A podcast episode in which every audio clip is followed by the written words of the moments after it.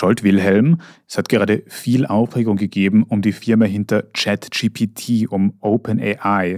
Was war da los? Ja, da sind eine Reihe von ungewöhnlichen Vorgängen passiert. Ich versuche es mal in aller Geschwindigkeit zusammenzufassen. Also OpenAI ist ein großes Unternehmen, hat einen Marktwert von 90 Milliarden Dollar und da kam wie aus allen Wolken gefallen am Freitag eine Mitteilung des Aufsichtsrats, dass der Chef dieser Firma, Sam Altman, gekündigt wurde. Und zwar hat man erklärt über diesen Blog-Eintrag, dass man kein Vertrauen mehr hat in seine Fähigkeit, dieses Unternehmen zu führen und dass man das Gefühl hat, dass Sam Altman nicht mehr aufrichtig war mit dem Aufsichtsrat in der Art und Weise, was er mit dem Unternehmen vorhat. Und das war extrem überraschend für alle Beteiligten. Ich habe versucht, das in den letzten Tagen herauszufinden, wer davon wusste, wer davon nicht wusste. Und es scheint so, als hätten tatsächlich, abgesehen von Sam Altman und dem Aufsichtsrat, tatsächlich fast keiner Bescheid Bescheid darüber gewusst. Also weder die führenden Mitarbeiter des Unternehmens noch die Manager und auch nicht die großen Investoren, allen voran Microsoft, die Milliarden Dollar investiert hatten oder haben in OpenAI, die haben alle keine Ahnung davon gehabt, dass das passieren wird.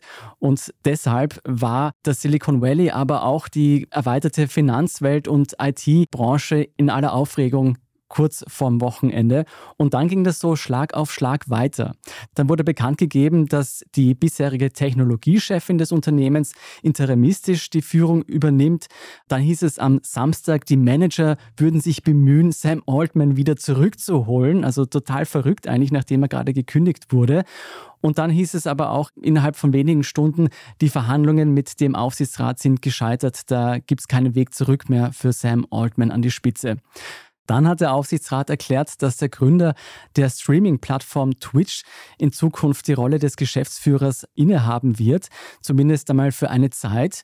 Und am Sonntag kam der nächste Paukenschlag. Da hat nämlich Microsoft, einer der großen Investoren in OpenAI, verkündet, dass Sam Altman in Zukunft bei Microsoft arbeiten wird, und zwar in einer neuen Führungsrolle bei einem künstlichen Intelligenzforschungsteam. Also wirklich Schlag auf Schlag, wie ein Krimi hat sich das entwickelt und alle Beteiligten waren vollkommen überrascht, dass das so passiert ist. Warum wurde denn Sam Altman gefeuert? Weiß man das? Ja, dazu gibt es bislang tatsächlich keine Gewissheit. Also offiziell heißt es ja nur, es gab einen Vertrauensbruch in der Kommunikation zwischen Altman und dem Aufsichtsrat und es gibt kein Vertrauen mehr in seine Führungsrolle. Soweit so gut. Das heißt aber, eigentlich wenig für uns Außenstehende. Es gibt da zwei Theorien, was dahinter stecken könnte. Einerseits könnte ein Interessenskonflikt vorherrschen. Man muss wissen, Sam Altman ist extrem umtriebig. Vor OpenAI hat er schon eine Firma gehabt namens Y Combinator und die galt im Prinzip als Inkubator für eine ganze Reihe von großen Startups, unter anderem auch Airbnb oder Stripe. Und anscheinend ist es so, dass Sam Altman neben seinem Job als Geschäftsführer von OpenAI vor nicht allzu langer Zeit eine Firma an Investoren gepitcht hat, die speziell Computerchips entwickeln soll für KI-Anwendungen.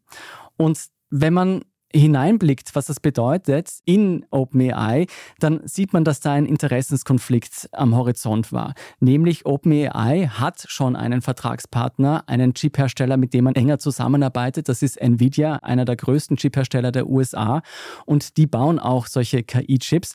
Und wenn dann Sam Altman mit einer eigenen Firma und anderen Investoren im Prinzip einen Konkurrenten zu dieser Partnerschaft entwickelt hätte, dann hätte es natürlich Brösel geben können.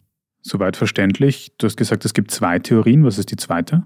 Ja, die zweite Theorie ist noch etwas komplizierter vielleicht, aber sie hat damit zu tun, wie OpenAI als Unternehmen ausgerichtet ist.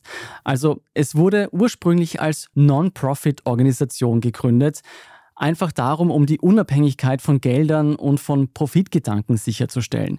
Also man war sich einig, künstliche Intelligenz ist einfach eine Technologie, die man den Gesetzen des Kapitalismus, wenn man so möchte, nicht aussetzen möchte.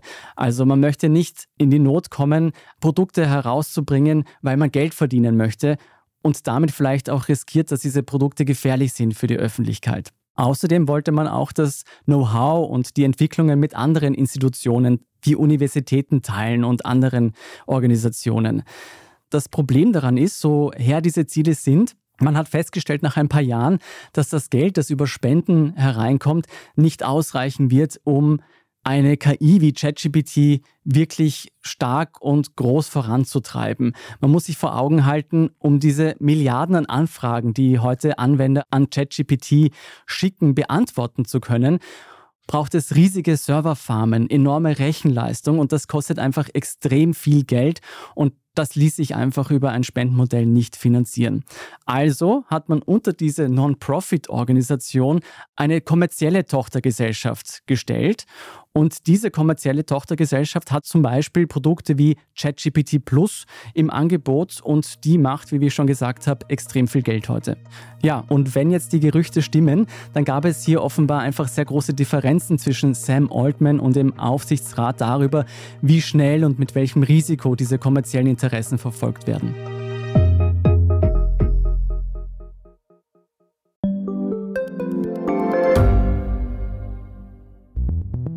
Wie können wir die Erderhitzung stoppen? Wie verändert künstliche Intelligenz unser Leben? Und wann wird nachhaltiges Reisen endlich einfacher? Um diese und viele weitere Themen geht es im Podcast Edition Zukunft und Edition Zukunft Klimafragen. Ich bin Alicia Prager. Und ich bin Julia Beirer. Wir sprechen über Lösungen für das Leben und die Welt von morgen. Jeden Freitag gibt es eine neue Folge, überall, wo es Podcasts gibt.